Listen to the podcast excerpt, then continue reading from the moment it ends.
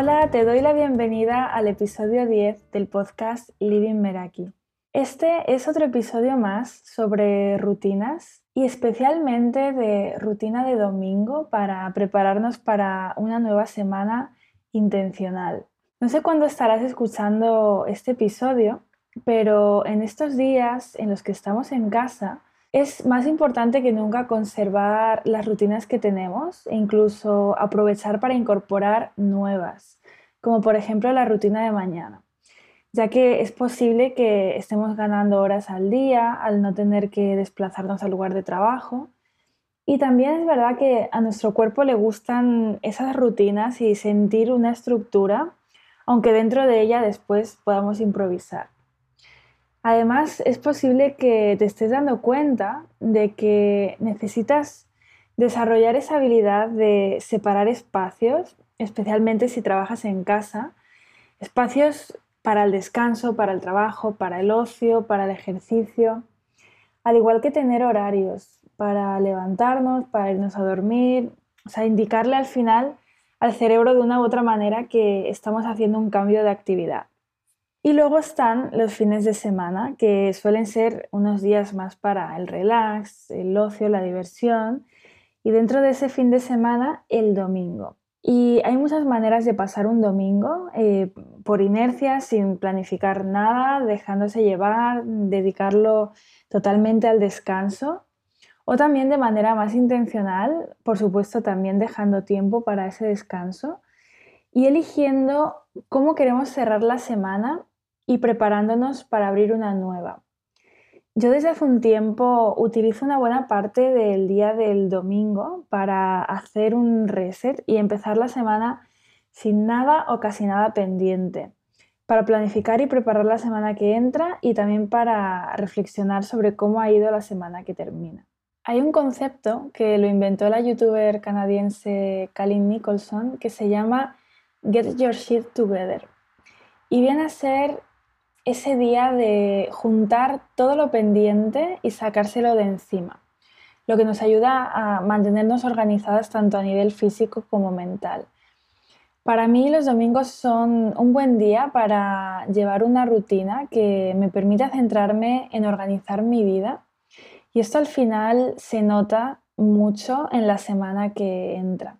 Cuando no dedico nada de tiempo en un domingo, bien pues porque haya estado fuera de casa o de viaje o lo que sea, me he dado cuenta de que en la semana voy mucho más reactiva, mm, como apagando fuegos y esto al final pues se refleja en, mi humor y, a nivel emocional y mental durante la semana. Además también es verdad que los domingos tienen como una energía extraña para algunos, como de ese pensamiento de que mañana es lunes, aunque bueno, eso va para otro episodio porque al final esas sensaciones del domingo y a lo que lo asociamos es también un termómetro del nivel de satisfacción que tenemos con nuestra propia vida y con esas actividades que ocupan la mayor parte de la semana, ya sea trabajo, estudios o lo que sea que, que estemos haciendo. En un día Get Your Shit Together tiene lugar todo aquello que necesitamos para la puesta a punto de una nueva semana y que tenga que ver con realizar tareas que han quedado pendientes y que dependiendo de tu estilo de vida pues van a variar, pero vienen a ser actividades como por ejemplo la preparación de comidas, la limpieza de la casa, programar citas, poner lavadoras, arreglar cosas en casa, organizar la semana, cosas así. Entonces, ¿cómo podemos aprovechar al máximo el domingo? O sea, yo voy a mencionar domingo todo el tiempo, pero bueno, si te encaja hacer esto un lunes, pues depende de ti. Al final se trata de quedarse con la esencia de la rutina en sí para poderla adaptar. Y el objetivo de dedicar un espacio del domingo a esta rutina nos va a llevar a tener una semana más intencional en la que vamos a evitar tener la sensación de que pasan los días y estamos apagando fuegos o reaccionando a lo externo. Y sé que es apetecible, especialmente ahora en la cuarentena, pasar todo el domingo haciendo maratón en Netflix, por ejemplo, pero dedicar un día o medio día o unas horas a esta rutina te va a ayudar a sentirte con más foco y energía para afrontar la nueva semana. Y también a minimizar la toma de malas decisiones porque a veces la falta de planificación y las prisas nos llevan a tomar peores decisiones. Como por ejemplo, pues si no tengo preparados snacks saludables en casa, pues voy a coger lo primero que, me apetezca y que sea lo más rápido, ¿no? Y aunque la intención inicial no fuera esa, acabamos tomando una decisión que no queremos. Entonces, al final se trata de ponernos lo fácil. Y también lo veo como una manera de autocuidado. Ya veremos más adelante por qué. Y mm, además de acabar con la sensación de tener todo en orden, va a hacer una diferencia significativa en, la semana. Y es una rutina muy sencilla de aplicar, en la que además puedes disfrutar del proceso en sí. Porque al final todas esas tareas que procrastinamos, como por ejemplo pedir una cita médica, comprar un vuelo, arreglar algo en casa, son fugas de energía que están ahí presentes y que nos quitan el foco de lo importante. Por eso tener días de reset nos liberan esa energía que podemos orientar hacia otras cosas que realmente nos importan. Yo lo veo como un día de la semana que estás dedicando a mejorar tu vida y valorar recursos como tu atención y tu tiempo.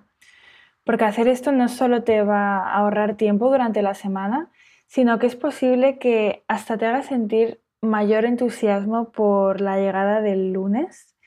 Yo desde que hago esta rutina de domingo sí que lo estoy sintiendo así. Ahora sí, vamos con la rutina. Yo la he dividido en cuatro fases y el tiempo que quieras dedicarle dependerá de ti. Puede ser como un día entero cada mes, por ejemplo, y después cada semana hacer una versión acortada que te permita poner a punto lo más esencial como tener una idea de cómo va a ser la semana que entra, por ejemplo. Hay quien prefiere repartir las diferentes tareas a lo largo de la semana. A mí me gusta hacer este tipo de cosas en un mismo día y en forma de rutina porque mm, el domingo es un día que por lo general también me gusta estar en casa, pero es cierto que no siempre es así. Hay veces que estoy fuera la mayor parte del día o estoy de viaje o lo que sea. Entonces en ese caso pues me voy adaptando. La idea, como siempre, es coger lo que te pueda servir de inspiración y aplicarlo en tu vida de la manera en que te sirva a ti. Y en general que las rutinas nos sirvan para apoyarnos y no para ser esclavas de ellas, ni para verlas como una obligación más. Entonces es algo 100% flexible. Así que, bueno, dicho esto, vamos con las cuatro fases. La primera de las fases sería la de Get Your Shit Together, que es juntarlo pendiente y sacárselo de encima. Y dentro de esta fase estarían tanto aquellas tareas de mantenimiento como las de preparación. Las de mantenimiento son aquellas que son recurrentes en nuestras semanas, como por ejemplo limpiar la casa, cambiar las sábanas, hacer tareas rápidas que han quedado pendientes en la semana, lavar el coche, regar las plantas si tienes, apuntar citas médicas que, quiero agendar o, citas con amigas, responder emails pendientes, hacer un reset digital que incluya pues, limpiar la bandeja de entrada del correo, eliminar suscripciones que, ya no me interesan, la carpeta de archivos del móvil, importante, eh, eh, tema de memes y demás que nos van llegando por WhatsApp y que acumulamos, poner la lavadora, hacer la lista de la compra. Bueno, son todas esas tareas que son recurrentes durante la semana y que aunque muchas eh, coincidirán, otras para cada persona pues van a ser diferentes. Y luego están las tareas de preparación, que son aquellas que necesitas anticipar de cara a una nueva semana. Y aquí las categorías de nuevo van a variar dependiendo de tu estilo de vida. Si, por ejemplo, comes fuera de casa, pues una idea sería hacer el famoso batch cooking, que es preparar las comidas por anticipado o parte de ellas. Es decir, a lo mejor no quieres preparar el plato entero con tanta antelación, pero sí que puedes cortar eh, frutas, verduras, dejar cocinado arroz, quinoa y tenerlo en la nevera para la semana y así tardar mucho menos en preparar las comidas. O prepararlo de toda la semana o lo de los primeros días. Entonces aquí estaría, bueno, esta idea de las comidas, también puede estar preparar la ropa que te vas a poner, los días en los que vas a hacer ejercicio. Puede ser un buen momento para ajustar tu rutina de mañana, revisar el, el horario en el que te vas a dormir y ese tipo de cosas. Y después de haber hecho todo eso pendiente, ahora me pondría más cómoda para la segunda fase, que es la de autorreflexión. Y aquí te recomiendo diseñar ese momento con elementos que contribuyan a crear una experiencia para ti, ya sea pues con un difusor de aceites, velas, música, de manera que esa reflexión de la semana sea eso, una experiencia. Y el objetivo de esta autorreflexión es pasar de una semana a otra sabiendo qué nos queremos llevar y qué no. Sentarnos a valorar qué ha funcionado y qué queremos dejar atrás y no llevarnos a la nueva semana. Porque de no hacer este ejercicio es probable que acabemos repitiendo las mismas acciones que no nos funcionaban sin darnos la oportunidad de hacer las cosas de manera diferente. Y también hacerlo nos va a abrir la puerta a nuevas ideas para mejorar nuestras vidas, ya que por ir tan rápido no nos tomamos el tiempo para pensarlas. Porque muchas veces estamos como muy ocupadas tratando de avanzar con prisa y puede pasar todo un año, puedes estar creciendo y evolucionando, pero si no te tomas el tiempo para pararte y reflexionar, es fácil no darse cuenta de que hay cosas en nuestra vida que podríamos ajustar y mejorar y no lo hacemos sencillamente por no sentarnos a ver las diferentes opciones que tenemos a nuestro alcance. Un ejemplo un poco tonto es que Tal vez nos quejamos de que no tenemos tiempo, pero mm, tenemos el móvil a nuestro lado todo el día con el sonido y las notificaciones activadas y cada vez que suena o se ilumina lo cogemos y nos pasamos entretenidas cinco minutos extra que se nos pasan volando además y que van más allá del motivo por el que hemos cogido el teléfono. Entonces, esto primero nos quita ese tiempo más la energía de cambiar de una tarea a otra con frecuencia, lo que nos está quitando el foco. Y en consecuencia, pues no hemos perdido cinco minutos, hemos perdido a lo mejor diez. Y darnos cuenta de esto eh, nos puede llevar a tomar la decisión de hacerlo de otra manera. Como por ejemplo decidir poner el móvil en modo avión cuando queremos estar concentradas en algo o, bueno, o tomar la decisión de desactivar todas las notificaciones de aplicaciones que, no sean como algo importante, urgente, que no nos causen esa ansiedad de estar viendo como la lucecita y, y tener que atenderlo corriendo. Entonces, la autorreflexión es mirar conscientemente una situación para entenderte mejor y esa es una parte importante del desarrollo personal porque te ayuda a reconocer tus esfuerzos, a aprender más sobre ti misma y encontrar ese punto de equilibrio entre dónde estás y dónde quieres estar. A mí me gusta responder una serie de preguntas para darle un poco de estructura a esta autorreflexión semanal. Te voy a dejar algunas para que cojas las que más te resuenen Incluso te plantees cuáles podrías añadir para tu caso personal. Y la primera pregunta es, ¿qué ha ido bien esta semana que quiero seguir haciendo? Aquí van como los wins de la semana y empezar la autorreflexión con lo positivo nos ayuda a darnos cuenta de aquello que sí que hemos conseguido y que queremos seguir haciendo. La siguiente pregunta sería, ¿qué no ha funcionado y quiero dejar de hacer? Pues aquí pueden estar cosas como a lo mejor eh, haber pasado más tiempo en redes sociales del que nos gustaría y a partir de aquí pues decidir eh, poner alguna mm, aplicación que controle el tiempo, o sea, cosas así, de lo que consideramos que, que no ha ido como nos gustaría. La siguiente pregunta es, ¿qué no hice y me gustaría haber hecho? A lo mejor quería hacer ejercicio cuatro veces esta semana, pero finalmente lo hice dos porque no me conseguí organizar bien o no me apeteció o no sé, ver aquí qué es lo que ha impedido que, que hiciera ejercicio dos veces y no cuatro. Y si pudieras hacerlo esta semana otra vez, pues ¿cómo sería de diferente? O sea, ¿puedes aplicar eso a la próxima semana que entra para asegurar una mejor semana? La siguiente pregunta es, ¿qué quiero conseguir la semana que viene? Aquí estarían aquellos no negociables, aquellas cosas que te acercan a tus metas y que sí o sí quieres hacer para que sientas que has avanzado.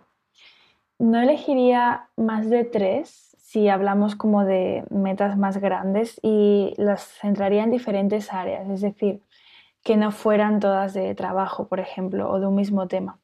Aquí, pues, yo podría decir eh, como ejemplo, pues, grabar un episodio del podcast, hacer ejercicio cuatro veces en la semana y estudiar tres módulos del curso X que estoy haciendo.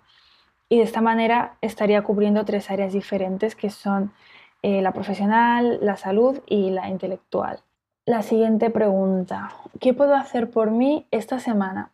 Esto es lo que Julia Cameron llama la cita con el artista, que es como crear un momento para ti, algo que no tenga nada que ver con obligaciones y que quieras hacer sin buscar ser productiva en este momento.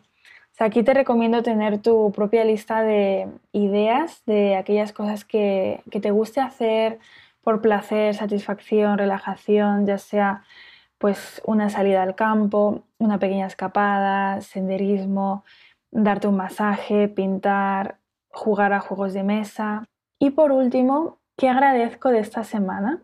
Aquí irían pues aquellas cosas por las que estés agradecida para terminar la autorreflexión con una actitud de agradecimiento.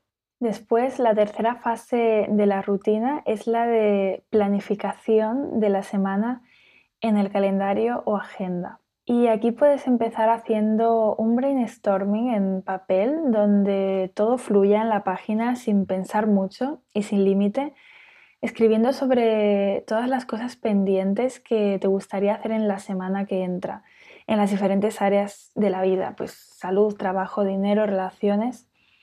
Y aquí entrarían cosas como lista de tareas, acciones que te vayan acercando a tus objetivos, proyectos, compras que quieres hacer o que necesitas considerar o comparar opciones para decidirte, una conversación pendiente, mirar a fondo eventos y conferencias que te han llamado la atención, ver opciones para ese viaje que estás pensando hacer, un nuevo tipo de ejercicio que quieres incorporar en tu rutina de entrenamiento, una nueva receta que has guardado en Instagram y quieres probar, la lista de la compra o elegir el nuevo libro que quieres empezar a leer.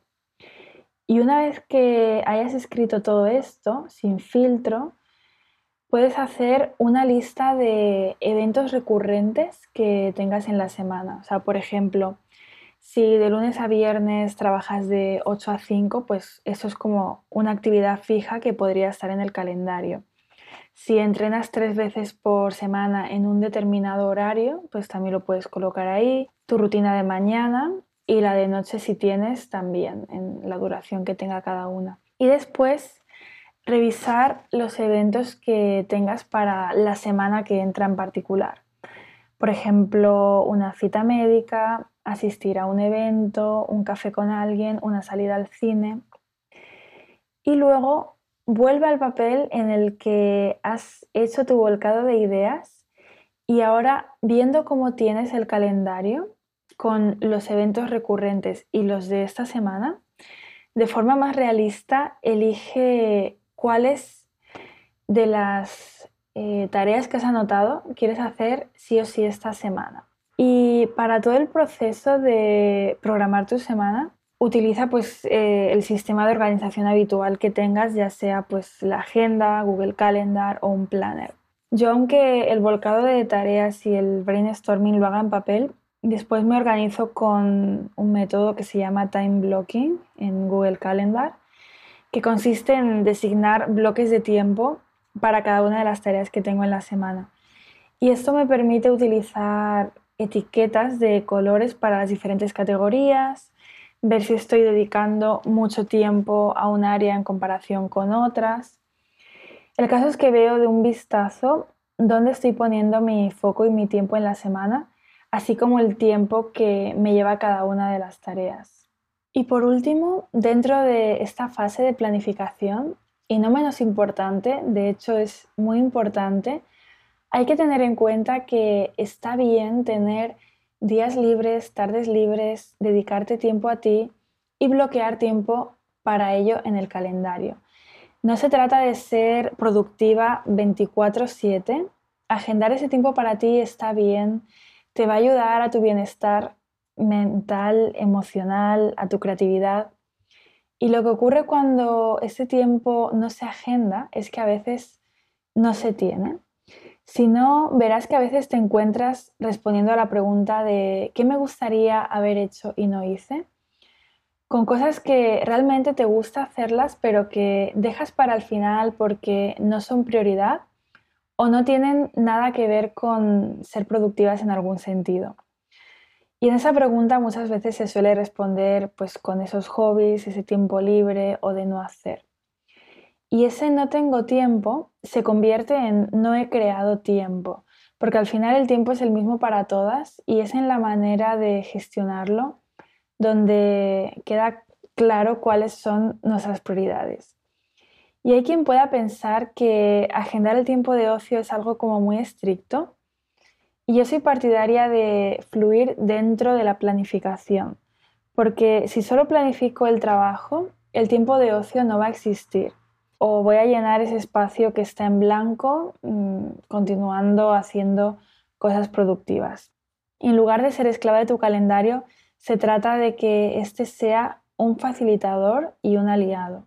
Y llegamos a la última fase de la rutina de domingo, que es la de autocuidado, que son aquellas cosas que en ese domingo vas a hacer por ti y para ti para terminar la semana de una manera que te guste, relajada, que te permita después irte a dormir tranquila y sin estar dándole vueltas a nada. A mí esto me gusta hacerlo por la tarde o al final del día y esto me recuerda mucho al famoso Self-Care Sunday, que también es un concepto que está cada vez más extendido en el que se utilizan los domingos para sesiones de belleza, baños relajantes y cosas así.